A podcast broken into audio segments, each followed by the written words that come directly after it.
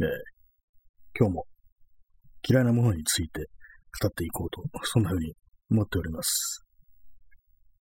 本日は7月の21日ですね。今日は滑舌が悪いです。はい。告知しました。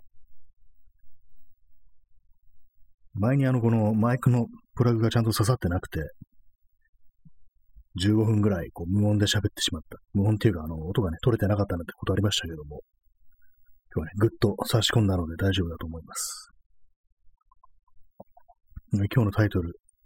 命の危険を感じる。まあこれ気候ですね、気候。暑い。暑いのはわかるんですけども、もう最近なんかあの、暑い通り越して、ちょっとね、大丈夫かなっていう、これ死ぬかなっていうようなね、そんな感じになってきましたね。なんか、ちょっと心臓がなんかやばいって、まあ、心臓はね、あの、あれなんですけども、自転車乗ってるからだよって話なんですけども、自転車乗ってる時とね、結構ね、もう、やっぱりあの、マスクしてない時に比べて、あの、心臓のバグバグがなんかこう、強いっていう気がしますね。マスクしてるとね、そうでもないんですけども、何なんですかね、結構その、まあ当たり前ですけどもね、マスクしてしながらね、走ったり運動したりしたら、それは苦しいよって感じなんですけども、でもまあ、ね、外す、外したくはないですからね。まあ、そのような感じで、やばいというだけの話でした。まあ、日差しね、日差しで最近あの帽子かぶったりとか、その、いろいろその、日焼けしないように、そのアームカバーとかしてるんですけども、まあ、やっぱりそれでもなんかこう、すごいよなっていう気がしますね。日に、紫外線はまあ遮ってるんですけども、やっぱりあの顔は露出してる帽子かぶってると言っても、顔はまあ露出してるんで、結構ね、その、ちょっとなんか赤くなってるからみたいな感じのはありますね。顔はね、まあ、顔はまあ結構、その、割と日に当たることが多いっていうことで、その他のね、部位に比べたら、ちょっとぐらいこう、日焼けに耐性があるんですけども、だからまあいいと言えばいいんですけどもね。大体私は夏の間に2回皮がむけるっていうね、その日焼けによって皮がむけるっていう、そういう感じなんですけども、まあ、今年はまだですね、やっぱりこう、ある程度こう対処してるからっていうのがあると思います。結構ね、あの、帽子とかね、被ってない時は、まあ、耳が出るようなね、普通のキャップとかだと、耳の、ね、耳が焼けて皮がむけるってことがね、例えば2回ぐらいあるんですよ。まあ、あとは鼻の、鼻の頭ですね。日焼けして皮がむけるのは、そういう感じなんで、まあ、今年はまあこのあれによって、帽子によってそれは避けられそうな気がします。という感じでね、まあ別に何も言いたいことがないんですけども、結局のところ。あの、昨日の放送を聞いてたらね、結構なんかいろいろこう、強めな感じでしたね。なんかこう、気に入らないね、こととか、ものに対してね、結構なんかこう、語気が強いななんていうようなことをね、私は、そう、久々にね、こう自分の声聞き直してね、少し思ってしまいましたね。でもなんかね、結構ね、まあ、例の漫画、例の漫画がね、結構ね、気に入らないっていうね、感じがね、ちょっと込み上げてきたっていうのがあってね、まあでも結構適当だなって思いましたね、やっぱ喋ってることが。別に評論とかね、そういうんではないんでね、批評ではないので別にどうでもいいんですけども、完全にまあね、こう、思ったことを言ってるだけって思ったことってまあ感じたことですね。思ってすらいないっていうね、そう、頭あんま使ってないでね、こう、反射みたいな感じで話してるっていうのはあるんでね。だからね、あれ好きな人が聞いたらね、結構、嫌な気持ちになったかもしれないな、なんていうふうに思うんですけども、最近あれですね、なんか人の好きなものをね、こう、けなして嫌な気持ちにさせる機会が大変多いっていうようなね、感じはあると思うんですけども、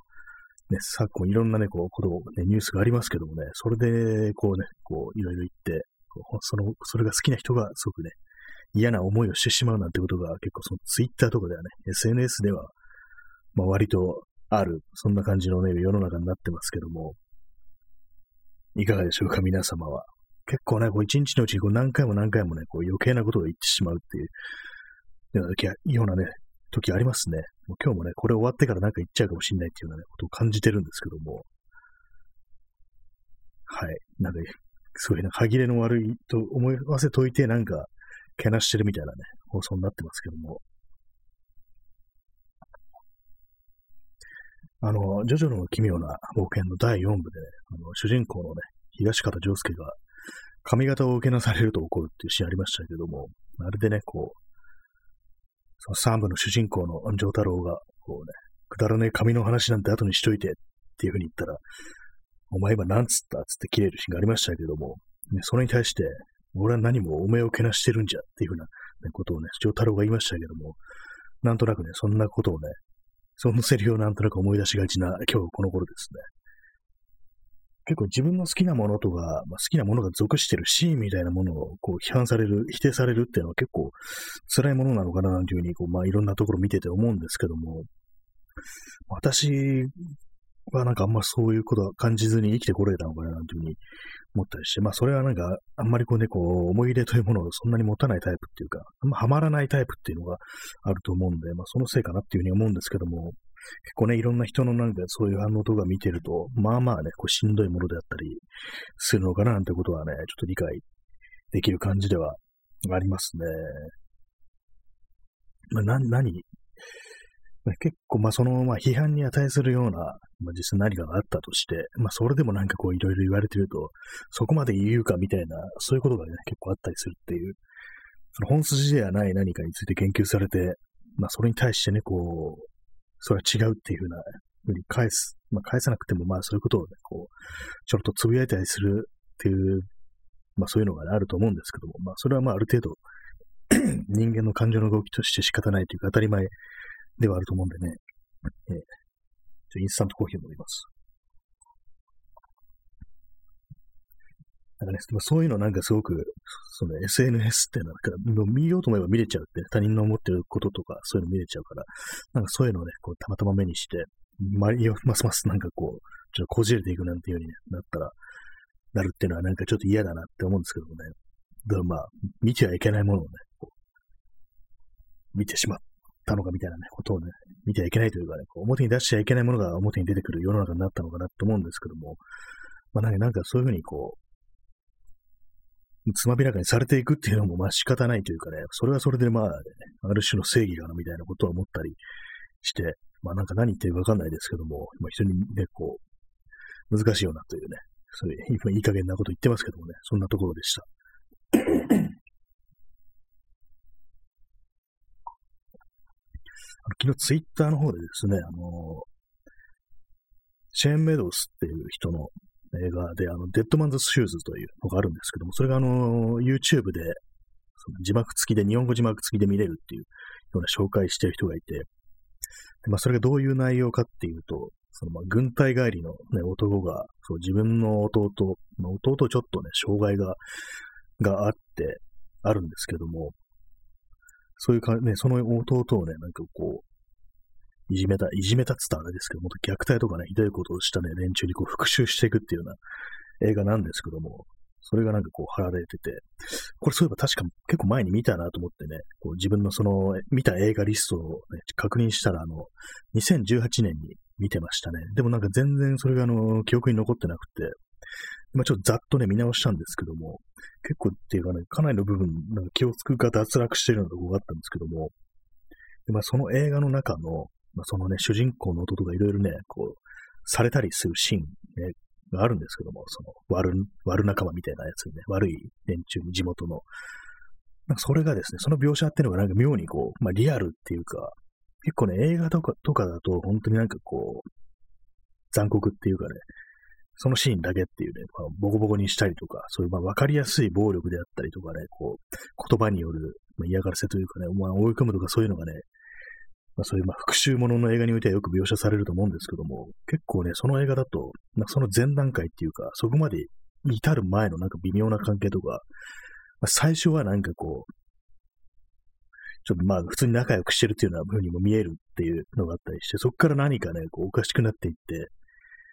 ね、こう、そ虐待の対象になっていくっていうかね、こう、可逆の対象になっていくっていう、そういうのがなんか妙にこう、ね、リアルな感じっていうか、その悪いね、連中も、ほんと極悪人とかじゃなくて、なんか普通の人間に近いところもあるんですよね。まあ、仲間同士でこう冗談言って笑ったりとか。で、まあ、あの、強いやつ、ボス格みたいのいるんですけども、そのね、下っ端のやつのそのボス格に対する態度とかも、なんか常にこう、怯えてるとか、ひれ伏してるわけではなくて、時折なんかね、普通になんか友達っぽいようなね、親しさをなんかこう、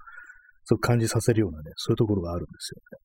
なんかそういうのをね、こう見てると、なんかこいつらも割と普通なところあるなみたいなね、ことを思ってしまったりするようなね、その見てる自分に対してそういう気持ちっていうのが起こるってくるんですけども、結果的にね、そのまあひどいことしてね、こう、まあ、そのえげつないことするんですよね、本当にこう。なんかその辺のがね、なんか妙にこうリアルな感じでこう描写されてるっていうのありましたね。で、まあ主人公がやる復讐も、ね、ここまでしていいのだろうかみたいなことをね、ちょっと思わせるような感じもしたりして、で、そこまでやろうみたいな、ね、シーンもあったりするんですよ。なんかね、そのすごく最後、まあ終わっても別にこう、ね、スカッとするような内容ではね、全然ないっていうね、感じで、まあそのね、こうタイトルっていうかね、タイトルですか、今の説明だと、最初にね、ただ、まあ、一人ずつね、復習していくっていうような風に言うと、まあ、一般的なね、こう、エンターテイメントの復習映画みたいな、ありますけども、そういうのを想像しちゃうかもしれないんですけども、その時そういう感じじゃなかったですね。でなんで自分もね、それ見たのになんか大部分忘れてたっていうのがなんでかなと思ったんですけども、なんかこう、その変にリアルな、その、いじめというかね、虐待というかね、そう、似たぶる描写みたいな、それのまあ、具体的にね、こう、ぶん殴ったりとかそういうのよりも、なんか、その前のね、なんかこう、からかったりとかでね、その辺の微妙な感じっていうのがね、なんかこう、自分の中の変なところに触れたのかな、みたいな感じで、それでなんかちょっと、これ忘れたいな、みたいな感じでね、忘れたのかな、ってこと思いましたね。やっぱり、まあなんかこう、自分がね、別になんかそういうふうなこう夢を受けたことってないんですけども、だからね、こう昨今で言われてるいろんなまあニュースとか見て、鉛にね、声を荒げで、なんか言う資格っていうのはそんなないかなと。まあ、あんまりね、こう、勝手にこう被害者を代弁したりとか、そういうことはまあできないかと思うんですけども、なんかね、その辺の変な、この映画の微妙なね、空気みたいなものっていうのは、なんかこう自分にも覚えがあるような感じがね、したりしましたね。具体的にはなんかね、どこでどういうことがあったとかね、その、記憶に登ってこないですけども、なんかちょっとね、変わ変わってますね、この映画。まあ、シェーン・メドウスっていうのは、あの、他の映画では、あの、This is, This is England っていうね、まあ、これスキンズですよね、が出てくる映画でっていうね、あれなんですけども、あとあの、24-7っていう、かな、有名なのは、24-7っていう、あと家族の形とかそういうものもありましたね。私結構そのシェーン・メドウスの映画は見てるんですけども、まあ、イギリスの労働者階級のなんかね、こういろいろ、もろもろをね、描いてるというね、そういう人なんですけども、割とね、この監督、そういえば、そういえばって言ったらあれですけども、結構好きな監督ではありますね。最初のあの24-7っていう映画は、まあこの、やっぱり同じようにね、こう、イギリスのね、こう、地方都市、田舎町でこう、まあね、やることなくてくすぶってて、こうね、薬やるしかないみたいな、そういう若者がいっぱいいるから、まあ、そういうね、こう、若者をね、何度か、立ち直らせてやりたいとね、そういう感じでこうね、結構その年配のおじさんがボクシングジムをやるぞっつってね、それをね、こう立ち上げて、で、まあいろいろこう面倒を見てやってね、そういう話なんですけども、結構ね、こうそれも面白かったですね。まあ、別に内容ちょっと今ばらしちゃいそうになったんでね、まあ、言いませんけれども。でもあれですね、その24-7ね、確かあの、DVD 化されてなかったような気がするんですよね。私確かね、その DVD がないんで、ビデオで見た記憶があります。多分な、1999年とか、そのぐらいの映画だったと思うんですよね。最初のね、その監督した時のシェーン・メドソン年齢確か25歳っていうね、非常に若い、ね、年齢でなんか結構渋い映画撮ったんだな、なんてことをね、後から知って思いましたけども、このエンディングの曲があれなんですよね。ポール・ウェラーのブロークン・ストーンズという曲でね、なんかこう、いいですねっていう。まあそのね、ちょっとね、歌詞が、歌詞の内容がなんかちょっとそれっぽいっていうか、まあ、ボクシングジムっていうね、ことなんですけども、で、まあ、なんだなんだったかな、あの、ルーザーのリーチが短すぎて届かないみたいな、なんかそんなような、ね、歌詞があって、なるほどみたいなね、ちょっと映画の内容と少しね、こう、通ずるようなところがある歌詞だな、なんてことを思ったことを覚えてますね。まあそういうような感じなんでね、まあ、気になる方は、その Dead Man's Shoes というような字幕でね、こう、字幕つけてくれてるね、方がいるので、それで見ることができます。他の This is England とかもね、あるので、その、映画版じゃなくてね、ドラマ版があるんですよ。映画のその後のやつなんですけども、それもね、まあまあ、良いのでね、こう見て気になる方、興味がある方、見てもらえたらな、なんていうふうに思いますというね、そんな話でございました。なんかあれですね、本当にこの一週間ぐらいなんかこう異様なニュースというか、まあそのオリンピックのあれとかも、ね、まあ今日ね、今ちらちら触れてるようなあれもありますけどもね、なんか本当に異常ですね。なんかこう、結構なん何かこう、殺気立ってくるようなね、そんな感じって結構ありますね、やっぱりこう。はい。で、あれなんですけども、まあ結局言及しちゃいますけども、なんかね、こういろいろこうインターネット上とかで、まあ、ちょっとね、これをね、この話をしてね、ちょっと気分悪くされる方がいたらね、ちょっと申し訳ないなと思いつつもね、触れてしまいますけども、微妙に。あの、まあ、オリンピック、ね、オリンピック反対、まあ、何かしらね、その他のことでこう問題が起きて、で、まあ、それに対してね、そんなことよりもオリンピックに反対することの方が大事だからなんていうね、こう言ってる人って結構、結構っていうかね、まあいるんですけども、まあそれがあの、なんていうんですかね、まあその向けた対象、そそれじゃ、それよりも、まあね、そのオリンピックっていうような、そういう言葉を向けてる対象っていうのは、まあそういろいろ、ね、その、シチュエーションとかによっていろいろあると思うんですけども、どうもね、なんかその言葉をね、聞くたびにこう、人のね、なんかこう、訴えとかね、そういうのを無視してね、それよりも崇高なね、やるべきことがあるんだみたいな感じでね、こう、小さな声を握りつぶすっていう、そういうのをね、感じ取ってしまって、ちょっとね、今、危ないこと言いそうになりましたね。危険なセリフが出そうになったんですけども、かなり頭に来るなっていうね、感じなんですけども、本当なんか、ちょっとね、今日それを思い出してイライラしてて、本当名指しでなんかこう言ってやろうかなみたいなことをね、結構たびたびそういう瞬間があって、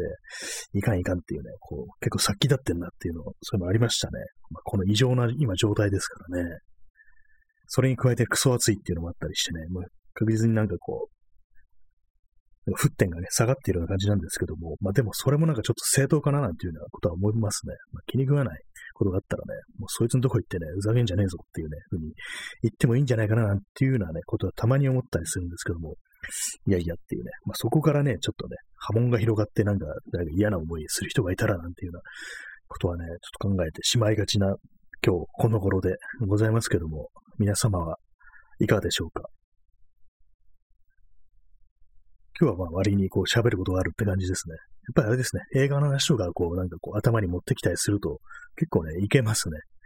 一昨日あたりとかね、もう全然こう喋ることなくって、もうやばいなっていうような感じで、これはなんかこう連続記録が途絶えるぞみたいなぐらいに思ってたんですけども、普通に今日は喋れてるっていう、そういう感じですね。もう7月の21日ということで、えー、今日ね、水曜で、木曜、あさってがまあ、その五輪が始まるっていうことらしいですね。マジかって感じですけどもね。マブかって感じですけどもね。なんだマブってって感じですけどもね。そんなことをね、考えながらね、思ってますね。えー、P さん、シングリーシュ。まさにそうですね。そうですね。本当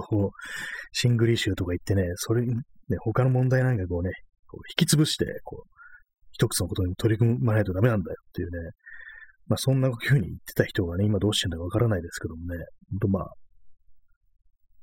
また危ないセリフが出てきそうになりましたけども、本当なんかこう、頭にきますよねっていうね、そういう話でしたね。まあね、本当こう、人のね、そう訴えとかそういうものをね、握りつぶすというね、そんなことがあってやっぱりならないですからね、まあどこまでこう、そういうのをやるかっていう問題っていうのはね、まあいろいろこうあると思うんですけども、結構ね、自分ももしかしたらなんか、ちょっとしたね、そういう言葉とか仕草とかそういうもので、何かしらこう他人の言ってることを軽視するっていうようなことがあったりするかもしれないんですけども、まあね、別にそんなね、こう、深く反省してっていう、ね、もって感じですよね。えー、P さん、新谷ドーザーありましたね。ブルドーザーというね、こう、非常にこう、ブルドーザーのね、名前を付けるというね、なんかこう、ムーブメントっていうかね、一部にあったんですけども、その、ツイッターですね。まあ、それの時にね、なんとかドーザーとかいうね、まあ、あれですね、まあ、要はあの、デモがあって、で、まあ、そのデモでブルドーザーをこう、出そうみたいな感じで、まあ、一見まあ普通なんですけども、ただそれをブルドーザーっていうのは結構いろんなね、こう、例えばイスラエルで、まあ、パレスチナとかで、まあ、こう、その運動してる人に向かってね、こう、それを制圧するために、まあ、殺すためにですよね、ブルドーザー。殺人ブルドーザーですよね。そのためにね、ブルドーザーが行使されたっていうものがあるから、だからデモとかね、そういう強いものに、まあこう、反抗するっていう、そういうものの象徴にブルドーザーを使うのは良くないっていうふうに話出たら、なんかすごくね、荒れて、うるせえバカ野郎みたいな感じになりましたよね。なんか、なんだったんですかね、あれは本当に。ね、実際出てきたの結構ちっちゃいね、なんか、なんとかローダーっていうやつだったっていうね、それありましたけどもね、なんでそんなに、あんなのにこだわったんだろうっていうね、のはありますね。まあ、なんでこだ、ね、そんなのにこだわってそういう言葉を吐いてしまうんだろうっていうのは、こう最近のね、まあ、あれにもありますけどね、なんかこう、それを言っちゃおしめようみたいなね、言葉が出てしまうっていう。やっぱりこう、自分がこう傷つけられたと感じるとね、なんかそういうようなふうなことをね、自分の愛するものとかがね、こう否定されたって感じた時に人はそういうふうになるのかもしれないですね。やっぱ愛は弱点ですね。ある意味。まあ何者も愛さないというのも、まあそれはそれで弱点ではあるんですけども、なかなかね、なんかよよくよくわかんないですね。答えの出てこない問題ではあるんですけどもね、まあ、そんなのはね、こう、みんなこう、核ミサイルでコッパみじんにしてっていうね、ことを思ったりはしてませんね。私よくね、あの、ツイッターであの、もう核ミサイル撃てよみたいなことを言うんですけども、結構あれもね、アウトっちゃアウトですよね、そんな。まあ、核ミサイル、ミサイルっていうのは、原爆とかありますけども、核ミサイルというのはまだ未だに行使されたことがないんですけども、ただ実験とかでね、非常にこう被害が出てるっていうね、まあありますからね、まあそういうのを考えると、本当はまあ正しくはないなというふうには思うんですけどもね。私のその核ミサイルを撃つしかないっていうね、軌道上からの核攻撃しかないってね、たまに書くんですけども、それの元ネタ、あの、エイリアン2でね、こう、主人公のね、あの、リプリー、シガニー・ウィーバー演ずる、ね、リプリーがね、こう、もうね、この星はダメだからもう、エイリアンがもう救ってて、もうま、ダメだからこう、軌道上からの核攻撃しかないっていうね、そういうことを言うシーンがあるんですけども、それをあの、まあ、パクってきたという、ね、そんな話でございました。世の中にはね、結構あの、いろんな人がいて、ね、あ、P さん、Love Will Tear Us Apart。はい、あの、ジョイ・ディビジョンのね、曲ですね。愛が我々を引き裂くっていう。まあ、この曲の歌詞知らないんですけども、まあその愛というものがね、こう、バラバラにしてしまうっていう、そういうことですよね。結構まあ厳しいものがあるという、ね、感じですよね。ジョイ・ディビジョンの人って、お亡くなりになってね、自殺してボーカルが、それから確かニューオーダーっていうバンドになったんですよね。私あんま通過してないんでよく知らないんですけども、結構ね、最近なんかそのジョイ・ディビジョンが、が、あのニューオーダーになったっていうのはね、結構最近知りましたね。意外になんかわからんことってあるなっていう感じですね。今言おうとしたのは、あの、世の中にはね、何種類かのバカがいて、まあ、エイリアンの話しかしないバカと、コマンドの話しかしないバカと、プレデターの話しかしないバカっていうのがいて、私はあの、プレデターの話しかしないバカだっていうね、ふうにね、まあ、たまにふざけて言うんですけども、まあ、アクション、アクション映画バカみたいな感じですよね。なんかね、こう暑いね、時期になると、そのプレデター、プレデターっていうのはね、すごく暑い夏の時期にやってくるっていうね、確かそういう設定だったと思うんですよ。まあ、それでもなんか映画、映画の一作目、二作目してしか出てこなかったかもしれないですけどもね。そういう感じで、こう、なんか思い出すんですよね。この時期になると。なんか、ね、やってきてね、なんか、もうめちゃくちゃにしてくんないかなみたいなこと思うんですけどもね。えー、くじだろいさん、カンボジアが天国に思える。これってなんか、このセリフってありましたっけ？確かのプレデターでしたっけ？なんか、あれ確かカンボジアでしたっけ？一作目って。結構ね、あの、全部見たのがかなり前なんでね、あんま覚えてないんですけどもね。え、P さん、そしてポストアポカリプスの話題をみんなが楽しめると思ってるバカ。それですね、まさに私というか我々ですね。これは言いますからね。私の周囲の友人はね、その、そのタイプのバカが多いですからね。もうすぐにこうね、ポストアポカリプスね、核戦争後の未来とかね、こう、文明崩壊とかね、そういう話をね、すぐにしてしまうっていうね、そういうのがあるんですけどもね。結構その思考が、ね、かなり根強いですね、私。一番楽しめる話題かもしれないです、それが。なんかね、結構ね、そのタイプのバカに、複数のね、こうバカをね、私はこう、兼任してるっていう感じですね。結構あの、プレデターで言うとね、あの、私はね、なんかこう、2の印象が非常に強いんですよ。まあ、有名なのは、あの、シュワルツェネッカーが出てるね、1ですけども、ね、あの2であの、都市部にね、そのプレデターが現れるっていう感じなんですけどもね、まあ、主人公ダニー・グローバー、ね、本当にね、イカリア長介に似てますけども、よく見てると唇以外似てないよなっていうね、そんなことを思いますね。まあ、よく見なくても似てねえよって感じですけどもね、日本人とね、アメリカ人ですから、そんな感じなんですけども、本当にこう、ね、2を見てると、あの、プレデターイコール槍のイメージが出てくるんですけども、槍を持ってるんですよ、武器として。伸縮する槍があるんですけども、なんかプレデターイコール槍ってイメージあるんですけども、よく考えたらあの2にしか出てこなかったような気がしますね。一作目はあの爪でしたね。確か。あの、リストブレードっていうやつで。はい。な、何の話してんだかちょっとよくわかんなくなってきましたけども。なんかね、プレデターシリーズね、あの後いろいろ作られましたけども、エイリアン VS プレデターとかね、一作目、二作目ありますし、あとプレデターズとね、あとザ・プレデターっていうね、いろいろ作られましたけども、ワン、ツーはね、まあ、なかなか超えられないな、なんてことはあるんですけども、まあ、ちょっとね、最近のあの、ザ・プレデターの方がね、まあまあ、だったかな、なんてことを思いますけどもね。確かあれもなんかあの、シェーンブラックだったような、まあ、結構何回か前に話したあの、ラスト・ボーイスカウトのね、監督ですね。シェーンブラックだったような気がしますね。よくバディモノの映画をもね、撮ってる人っていうね、あれで、まだアイアンマンとかですね、撮ってる人なんですけども、あれもまあまあ面白かったですけどね、なんでやっぱりなんとなくこう、そのワン、ツーの方が、ね、その存在としてプレデターがね、こう神秘的だったっていう、何なのかよくわからないっていうのがありましたからね、その辺のまあ、その良さっていうものがあったんですけども、結構エイリアンシリーズもそんなところがありますね。割となんか分かっちゃうと、何なのかってことがね、分かっちゃうと、なんかちょっとがっくりするようなところだったりして、エイリアンだと、あの、まあ、プロメテウス、プロメテウスととね、あと、コベナントってありましたけども、いまいちだったななんて思ったりして、まあ、特にコベナントはね、結構自分としてはあのシリーズ最低かななんていうような感じでね、思ってしまいましたね。そんな落ちかいっていう感じでね、全然こう、面白くなかったんですけども、プロメテウスはまだ許せるというような感じでした。まあ、ただね、あの、巨大なあの異星人のね、まあ、一作目に出てきたあの、巨大な異星人の遺体が、実はね、その、なんか変なね、こう、象みたいに花いな、花い長じゃないや、長い花を持ってるんですけども、それが単なるヘルメットだったということがね、そのプロメテウスではね、分かってしまい、でね、外したらね、結構普通の人間っぽかったなんていうね、のがあってね、少しがっくりしたっていうのありますね。あれがそのまま素顔であって欲しかったなんて思ったんですけども、ただそのまあ映画のこうデザイン、その元ネ元ネタっていうかね、こうデザインしたのがあのギーガーですからね、ギーガーの絵からそのエリアに出てくる異星人のギーガーの絵が最初にあって、それをあのエイリアンに出てくる異星人というような感じにしたっていうことらしいんですけども、だからまあなんかこ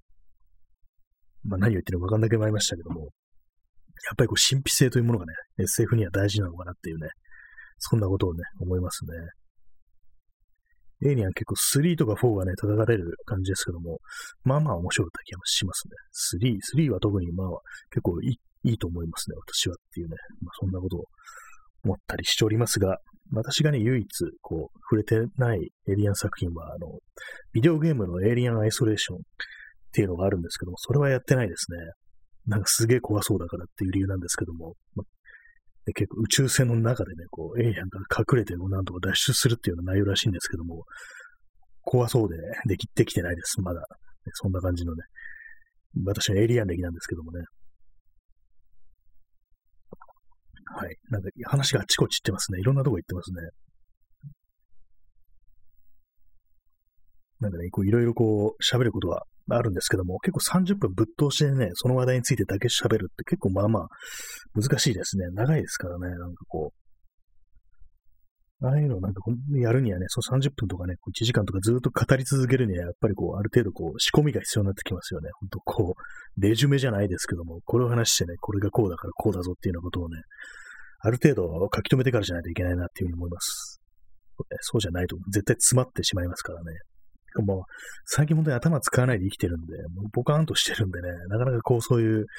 脳を使うってことがないんでね、もうせいぜいね、最近こういろいろ考えたっていうのはね、さっき言ったみたいなね、なんか、昨今の、そのオリンピックにまつわるいろんなこととかね、まあ、不祥事だとかね、そのことについてちょっとね、考えを巡らしてみたっていう、それぐらいで、他はなんか本当にこう、反射で生きてるって感じになってますね。まあ、反射って言っても、あの、反社会的なあれではないですけども、ね、条件反射の反射ですね。そんな感じで生きてるんでね、あんまりこう、頭を使ってないという状態です。なん何しろこう、オーバーヒートしてますからね、普通にこう、外とか行っちゃったらね、もう、冷却まですごい時間がかかるっていうね、そんな感じになってるんでね、まあ、それは仕方ないかなとも思うんですけども、まあ、そんな感じでね、今日はなんかいろんな話をね、こう、つらつらとしてみました。まあ、ちょっとね、なんか微妙な話というかね、こう、あれですけどもね、なんかまあ、